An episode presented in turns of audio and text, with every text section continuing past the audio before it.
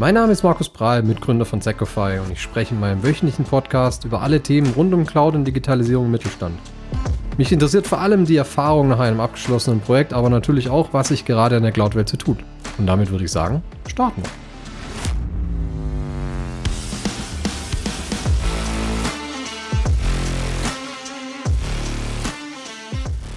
Ja, machen Sie auch Managed Service? Das ist eine Frage, die ich ja durchaus ab und zu mal bekomme, äh, wenn wir über mögliche Cloud-Projekte sprechen. Und äh, im Moment verneine ich das. Und dann werde ich unglaublich angeschaut und äh, gefragt, warum man es kein Managed Service? Dann sage ich, ja, zum einen passt es im Moment nicht in unsere Struktur. Ja, wir haben die Leute nicht, wir haben die Ressourcen nicht, dass ich das äh, mit gutem Gewissen anbieten könnte. Und zum anderen bin ich mir gar nicht sicher, ob ich das überhaupt will und ob das zu unserem Ansatz, zu unserer Kultur passt. Und genau aus dem Grund dachte ich, machen wir heute mal eine Folge über Managed Service und ich sag mal, diesem Cloud-Manufaktur-Gedanken, den wir auch verfolgen, was letztendlich einen größeren Teil des Know-hows auch intern beim Kunden lässt. Genau, da wollen wir heute auf jeden Fall mal reinschauen. Spoiler vorweg, ich meine, es gibt keine allgemeine Aussage, was passt denn jetzt besser, was ist die bessere Lösung für ein mittelständisches Unternehmen. Da kann man die Standard-Beraterantwort nehmen. Es kommt darauf an. Und auch das werden wir heute ähm, in der Folge mal kurz beleuchten, auf was es da überhaupt ankommt. Aber vielleicht gucken wir erstmal drauf rein, was ist überhaupt Managed Service? Einfach um es ein bisschen abzugrenzen zu dem, was es an anderen Alternativen gibt.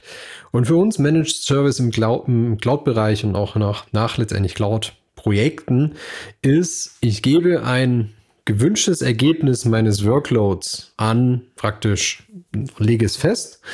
Und dass es da rauskommt und dass alles, was ich für diesen Workload brauche, funktioniert, gebe ich an einen Dritten, der sich darum kümmert, dass der komplette Service, der zur Erbringung dieses Workloads äh, nötig ist, funktioniert, dass ich da einen Service-Ansprechpartner dafür habe, dass ich Problemlösungen habe und letztendlich selber als Unternehmen da nur noch sehr, sehr wenig damit zu tun habe. Ja, das heißt, dieser komplette Ablauf ähm, und Betrieb läuft praktisch, vor allem technischer Natur, bei einem Dritten. Und ich nehme hier vielleicht noch eine koordinatorische Rolle ein, die aber auch nur zieht, letztendlich, wenn irgendwas nicht läuft. Das heißt, ein so Optimalzustand ist, jemand kümmert sich um die Erbringung des Services, so wie wir ihn festgelegt haben. Ja, und wir haben praktisch dann das erwartbare Ergebnis abzuholen, nachdem der Workload durchgelaufen ist. Was auch immer das sein mag. Das kann ganz, ganz viel sein. Eine Produktion natürlich können wir da besser festlegen, aber wir sehen es natürlich auch sehr, sehr oft im Office-Bereich, ja, dass ich gerade im Office-Bereich Themen so weit rausgebe, weil es einfach ein Standard ist in vielen Bereichen, dass ich weiß, okay, hier kümmert sich jemand darum, dass meine Leute auf E-Mails zugreifen können oder dass Teams ähm, funktioniert und ausgerollt ist und so weiter und so fort. Und ich selber kümmere mich da als Unternehmen nur noch sehr, sehr wenig technisch drum. Wie gerade angesprochen ist das natürlich leichter für, ich sag mal, Standardanwendungen, die sich in ganz, ganz vielen Unternehmen sehr stark wiederholen oder fast deckungsgleich sind. Also gerade der Office-Bereich, wenn ich hier auf Microsoft 365 setze, habe ich sehr, sehr viele Themen, die zu anderen gleich sind. Wenn ich jetzt aber zum Infrastrukturbereich gehe, habe ich natürlich viel, viel mehr Individualität, weil im Infrastrukturbereich möchte ich in allermeisten Fällen meine Hauptwertschöpfung in irgendeiner Art und Weise in der Cloud abbilden. Das heißt, ich habe hier Prozess-Know-how, ich habe hier gewisse Abläufe, die sich für mich, die für mich funktionieren. Und heißt, wenn hier jemand externes übernimmt, muss der sich das Wissen erstmal aneignen, um das überhaupt betreiben zu können, was ich mir hier an Ergebnis vorstelle letztendlich. Ja, aber was ist die Alternative? Die Alternative ist natürlich, ich mache selber. Das heißt, ich habe intern selber Leute, die sich ähm, nach wie vor um die Infrastruktur und um die Prozesse und um alles, was eben da außenrum ist, kümmern. Heißt, Standard IT-Abteilungen könnte man sagen, die ähm, jetzt eben nicht nur Virtualisierung und On-Prem-Themen machen, sondern eben genauso auch Cloud-Themen. Das heißt, wenn ich im Moment alles intern mache, mache ich das letztendlich weiter. Ich baue Know-how auf und ja, kümmere mich selber um die Infrastruktur. Auch hier aus der Erklärung schwingt natürlich schon raus, dass es einige Hürden hat, einige Aufwände mit sich bringt, die ich erstmal betrachten muss und die ich vielleicht im Voraus erstmal auch lösen muss. Aber ist natürlich genauso ein gangbarer Weg, ja, dass ich sage, ich lasse es intern. Aber dann schauen wir uns doch einfach mal kurz die Vorteile vom Managed Service in dem Fall an. Also einfach, dass wir hier mal geballt erstmal die Managed Service Lösung haben und dann, ich sag mal, die interne Lösung, ich sag mal, den mehr Manufakturansatz, ähm, das heißt weniger Standardisierung. Und das ist sicher hier einer der Vorteile vom Managed Service, dass ich in den allermeisten Fällen eine hohe Skalierbarkeit habe, weil eben ich ein gut funktionierendes, also hoffentlich gut funktionierendes Standardprodukt bekomme, das gut skaliert. Das heißt, wenn ich wachse, dann sollte mein Partner in den allermeisten Fällen auch möglich, äh, in der Lage sein, diesen Prozess oder diesen Bereich, den sie verantworten, mitwachsen zu lassen und hier im Standard mitwachsen zu lassen. Ich habe nicht das Problem, dass ich hier hohe Individualitäten habe, weil es einfach ein vielfach eingesetzter Standard ist, den ich da in den allermeisten Fällen in einen Managed Service reingebe. Zumindest bei den, ich sag mal, etablierten Managed Service Anbietern. Natürlich haben wir hier auch irgendwo immer eine Mischform äh, für jemanden, die sagen, ja, wir machen den Betrieb für dich und kümmern uns da um alles, aber vielleicht ist es einfach nicht unser Standard oder so. Aber in den aller, allermeisten Fällen gehen wir davon aus, dass ein Managed Service einem Standard entspricht, der mit Standard Ticketsystemen versehen ist, intern mit Standard-Monitoring-Systemen versehen ist, der hier eben einen skalierbaren Standard mitbringt, der eben in dem Fall auch zum Kunde weitergegeben wird und ich dadurch eine skalierbare Infrastruktur bekomme.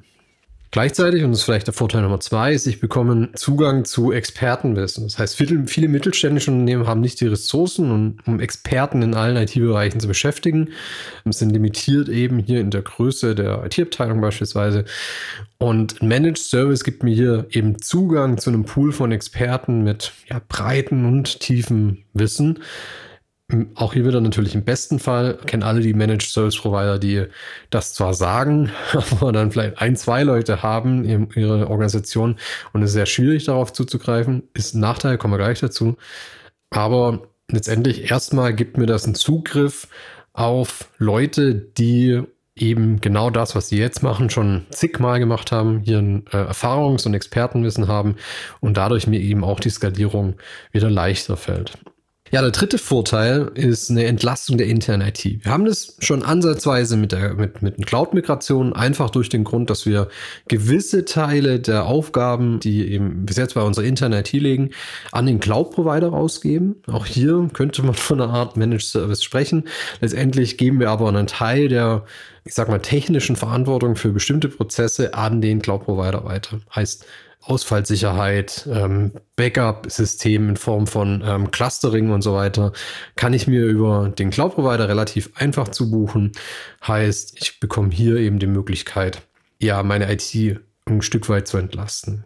Bei Managed Service gehen wir natürlich hier noch ein Stück weiter. Das heißt, ich lasse hier einen viel größeren Teil von Commodity Services, Beispiel wieder M365, bei dem Dienstleister und meine internen Kollegen, meine ja rare Menge an internen Kollegen, kann sich zum Beispiel viel mehr auf den OT-Bereich konzentrieren. Heißt, wirklich ihr IT-Know-how und gepaart mit dem Know-how, das sie vom Unternehmen haben, so einzubringen, um eben bestmöglich die Wertschöpfung zu unterstützen und es nicht in Form von Zeit, in Anführungszeichen, an ja, Commodity Services zu verschwenden. Das heißt, ich kann mich hier viel mehr auf strategischere Projekte konzentrieren. Ich kann hier ganz andere Themen angehen, auch wenn man hier wieder aufpassen muss, und das ist auch ein Nachteil, kommen wir auch gleich nochmal dazu, damit meine Leute, meine wertvollen Leute, die natürlich technisch auch was machen wollen, nicht nur ja, reine Dienstleistungsverwalter werden. Und da kommen wir auch schon zu den Nachteilen von ähm, Managed Service. Und einer ist mit Sicherheit, muss man als erstes nennen, die Abhängigkeit vom Dienstleister. Das heißt, es besteht immer die Gefahr einer zu großen Abhängigkeit vom Serviceanbieter. Zum einen natürlich letztendlich Serviceprobleme mit sich führen kann, aber auch mein Zugriff eben in diesen Dienstleister rein.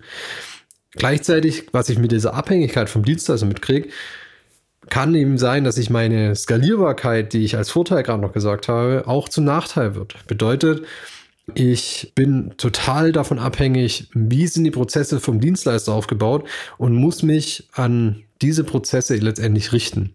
Jetzt kann es sein, dass die vielleicht zu 80, 90 Prozent auf mich passen, aber umso individueller ich werde, umso mehr Ansprüche ich an die Individualität habe, umso mehr reiße ich zum einen im Managed Service aus dem Standard raus. Das heißt, ich werde hier viel, viel mehr Diskussionen, Brüche und so weiter haben. Und gleichzeitig lassen es viele Managed Service Anbieter auch gar nicht machen, dass ich zu weit weggehe von deren ihrem Standard. Heißt, wenn ich jetzt ein Cloud-Projekt starte, dann bekomme ich eher die Cloud-Umgebung des Dienstleisters, anstatt die zu mir passende Cloud-Umgebung. Und das ist einer meiner größten Punkte, wo ich sage, will ich das meinen Kunden wirklich mitgeben? Wir haben eh schon viel Diskussionen rund um Cloud. Es haben so, so viele Veränderungen. Change Management ist so ein wichtiges Thema. Es ist ein politisches Thema, es ist ein technisches Thema, es ist ein finanzielles Thema, es ist ein Security-Thema. Und will ich dann bei so einer ja, zentral strategischen Entscheidung wirklich sagen, okay, ich nehme aber das für zig andere passende von jemand anders auf mich und ähm, ignoriere praktisch, ob die Cloud wirklich, die ich dann eben für mich einkaufe, zu mir passt oder nicht. Und da kommen wir eigentlich direkt auch zu Nachteil Nummer zwei, das ist einfach weniger Kontrolle. Wenn ich in die Cloud gehe, habe ich natürlich schon mal weniger Kontrolle über meine Infrastruktur. Das heißt, wenn ich einen Service konsumiere oder eine Plattform, äh, wenn ich zum Beispiel einen Datenbank-Service nehme, dann habe ich eben keine Kontrolle, welches ja, Betriebssystem steht darunter, welche Hardware ist darunter, vielleicht wo genau steht die und wie wird die behandelt, die, die Infrastruktur. Darüber gebe ich die Kontrolle schon mal ab. Und das tue ich natürlich umso mehr, umso mehr ich auch Verantwortung hier eben an den zum Beispiel Managed Service Provider gebe. Heißt, ich gebe in gutem Glauben sozusagen die Kontrolle an den Managed Service Provider und sage, du weißt schon, was du tust. Und ich habe vielleicht Kontrolle noch über SLRs, ähm, ich habe Kontrollen über Eskalationen oder so, aber ich habe nicht mehr diesen direkten Zugriff auf das, was da eben drin passiert, wie ich es vielleicht in einem, ja, wenn ich selber mache, letztendlich habe. Ja, Nachteil Nummer drei ist sicher ja auch wieder das Gegenteil zu dem, was ich äh, vorhin gesagt habe als Vorteil. Dieser Zugang zu Expertenwissen sagt immer jeder. Die Erfahrung, die wir gemacht haben, ist in vielen Bereichen. Es gibt eben ein, zwei, drei Koryphäen, die sich aber auf ganz viele Kunden des Managed Service Providers aufteilen und die ja ich nur ganz, ganz schwierig auch zu, zu fassen bekomme, weil die natürlich hochgefragt sind. Und heißt auch, dieses Expertenwissen kann ich mir vielleicht gar nicht so abholen, wie ich es mir wünschen würde, wenn ich es jetzt zum Beispiel auch selber aufbaue. Das heißt, auch hier eben der Zugriff auf einzelne Ressourcen, auf Schlüsselressourcen, die vielleicht für mich wichtig sind, wird mir erschwert, einfach weil ich auch in ähm, seltenen Fällen eine Handhabe habe, auf genau eine Einzelperson zuzugreifen, weil das eben die Managed Service Verträge oft auch gar nicht zulassen, um eben hier skalierbar zu bleiben. Das heißt, ein Managed Service Provider wird immer versuchen, Rollen und Funktionen ähm, zu beschreiben, anstatt wirklich Klarnamen zu nennen. Einfach auch aus Selbstschutz, wenn die Person geht, aber auch eben, weil es viel, viel schwieriger ist, Einzelpersonen zuzusagen, wie einfach nur äh, Rollen oder bestimmte ja, Skill-Level.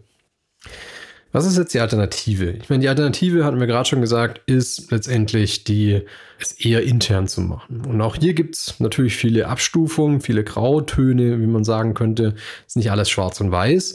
Was wir hier eben relativ oft sehen, ist, dass wir natürlich, weil es auch irgendwo auch unser, ähm, unser Businessmodell letztendlich ist, das heißt, so arbeiten wir mit sehr viel mit Partnern über lange Zeit zusammen, ist, dass sie äh, intern aufgebaut wird, dass wir in Form von im, innerhalb eines Projekts auch mit reingeben, aber dann eben nur als, ja, ich sag mal so, als äh, Ansprechpartner, als entfernter Ansprechpartner, als äh, Kollege, den ich mal ansprechen kann, weiter auftreten. Das heißt, ähm, die Kollegen können intern ihre Infrastruktur selber betreiben, auch ein Stück weit weiter treiben und weiterentwickeln, haben aber die Möglichkeit, relativ flexibel bei Anfragen einfach mal auf einen Experten zuzugreifen. Das heißt, wir machen diese geben oder wir machen diese Experten zugreifbar, je nach Themenabhängigkeit, ohne dass wir da jetzt ähm, eine komplette Bindung oder ein Customer Login oder sowas haben. Ich kann mich natürlich auch rantrauen und sagen, okay, ich mache das komplett intern perspektivisch, was auch komplett fein ist. Sehen wir auch, dass immer mehr eben sagen, okay, wir entwickeln unser bestehendes IT-Team in eben diese Richtung rein, was vollkommen fein ist.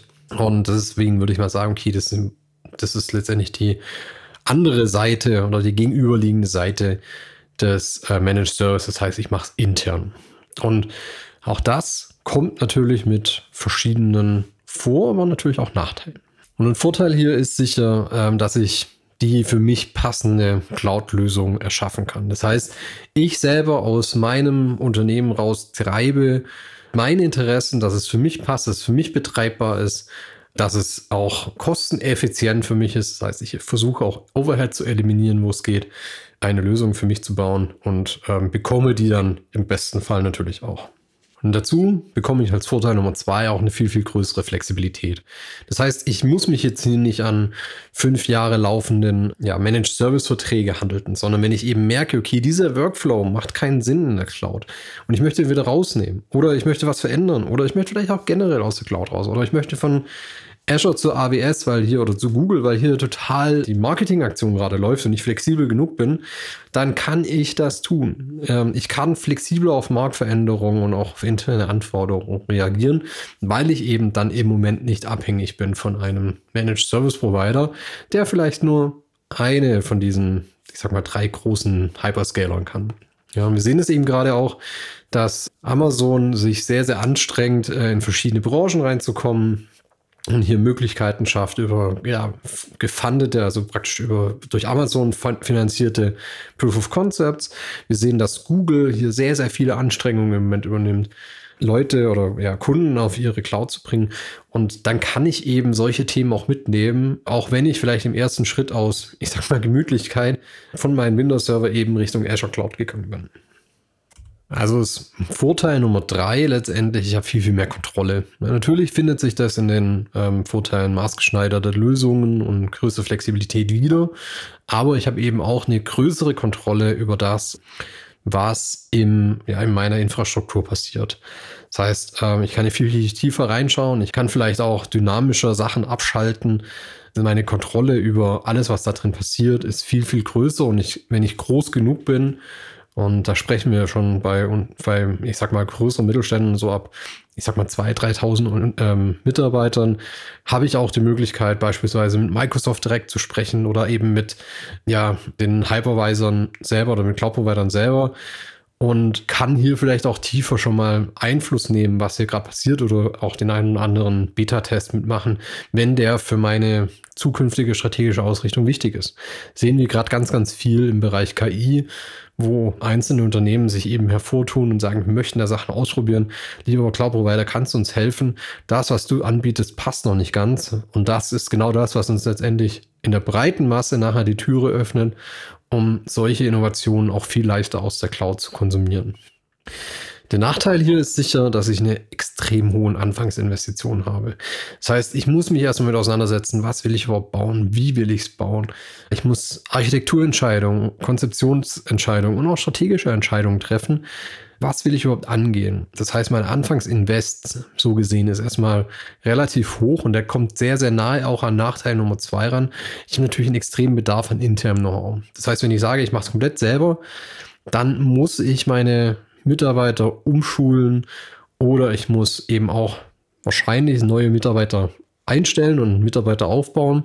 Das heißt, ich habe nicht nur ein Invest in Form von Geld, den ich ausgeben muss, wo ich hier vielleicht doch mit Partnern am Anfang auch zusammenarbeiten muss, um mir eben das Anfangs-Know-how reinzuholen. Aber zum anderen muss ich eben auch mich um meine internen Ressourcen kümmern und muss schauen, kann das meine ja, Organisation im Moment überhaupt verkraften? Kann ich überhaupt so viel Zeit für solche Projekte aufwenden oder bleiben da meine Themen liegen? Also wie kriege ich überhaupt dieses Anfangsprojekt so ans Laufen, damit ich da auch wirklich davon profitieren kann? Oder bin ich dann doch wieder ganz schnell zu sagen, hey, ist mir doch alles zu viel, lieber Dienstleister, baust mir auf, betreib's mir, ist mir egal.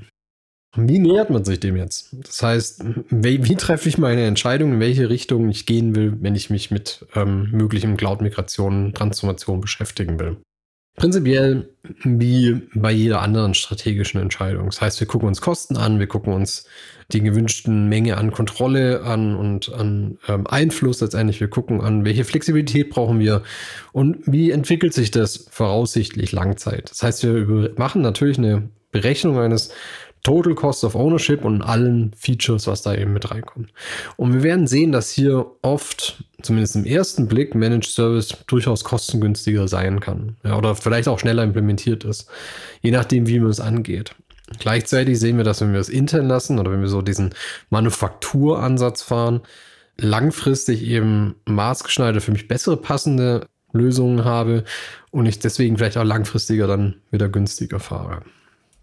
Wir sehen gerade leider den Trend, dass eben viele Unternehmen wieder Workloads aus der Cloud rausnehmen und wieder lokal fahren. Und wir sehen es eben vor allem bei denen, die Cloud-Migrationen durchgeführt haben, die nicht durchdacht waren, die auf starken Partner-Involvement setzen in Form von eben Managed Service mit viel Overhead, weil ich eben nicht diese Flexibilität und diesen Gewinn bekomme, den ich mir selber verspreche.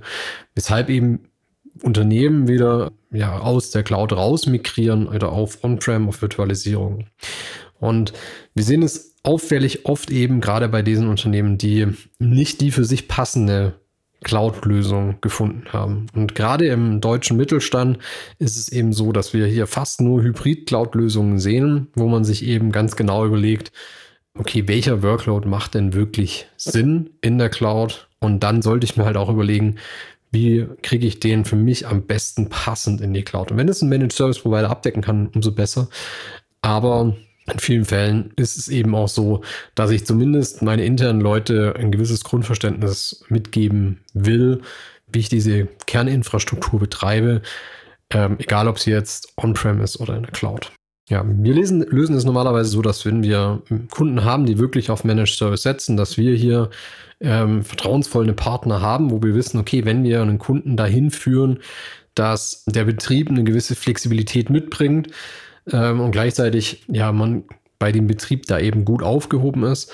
Wir selber übernehmen dann langfristig Kunden, die ähm, sozusagen auf unser Cloud Buddy Programm zugreifen. Das heißt hier ähm, auf Basis von Time Material einen relativ einfachen Zugriff auf unsere Experten kriegen nach Bedarf. Natürlich sind da SLAs schwieriger darzustellen, aber ich habe, gebe hier eben die Möglichkeit, ähm, ich sag mal, wie ein, wie auf einen Experten, der bei mir in-house sitzt, ähm, zuzugreifen und hier Wissen eben abzuziehen.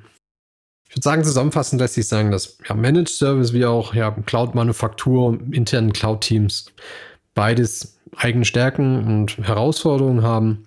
Entscheidung hängt ja einfach spezifisch von Bedürfnissen und Ressourcen von jedem ja, mittelständischen Unternehmen ab. Ich hoffe, die Episode hat euch wertvollen Einblick gegeben. Und falls ihr euch über das Führen wieder von Managed Service oder einfach nur Partner äh, unterhalten wollt oder vielleicht auch komplett internen Aufbau, dann findet ihr wie immer Kontaktdetails in den Show Notes. Kontaktiert mich. Ich freue mich, hier mit euch zu sprechen. Und äh, bis dahin wünsche ich euch einen hervorragenden Start in 2024. Es gibt viel zu tun dieses Jahr und ich freue mich auf viele, viele Themen, die ähm, sicher auch noch kommen werden ja, vergesst nicht zu abonnieren und freue mich, wenn wir uns nächste Woche wieder hören. Bis dann.